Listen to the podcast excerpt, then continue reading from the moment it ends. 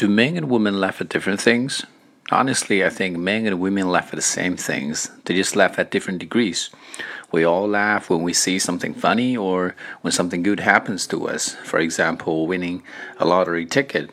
But women laugh out loudly when they see the friends or when they receive an expensive gift from the boyfriend. Whereas men tend to be convulsed when they win a bet or when the sports team that they support wins an important game. The mechanism behind this is very mysterious, and I suppose it has something to do with the physiological features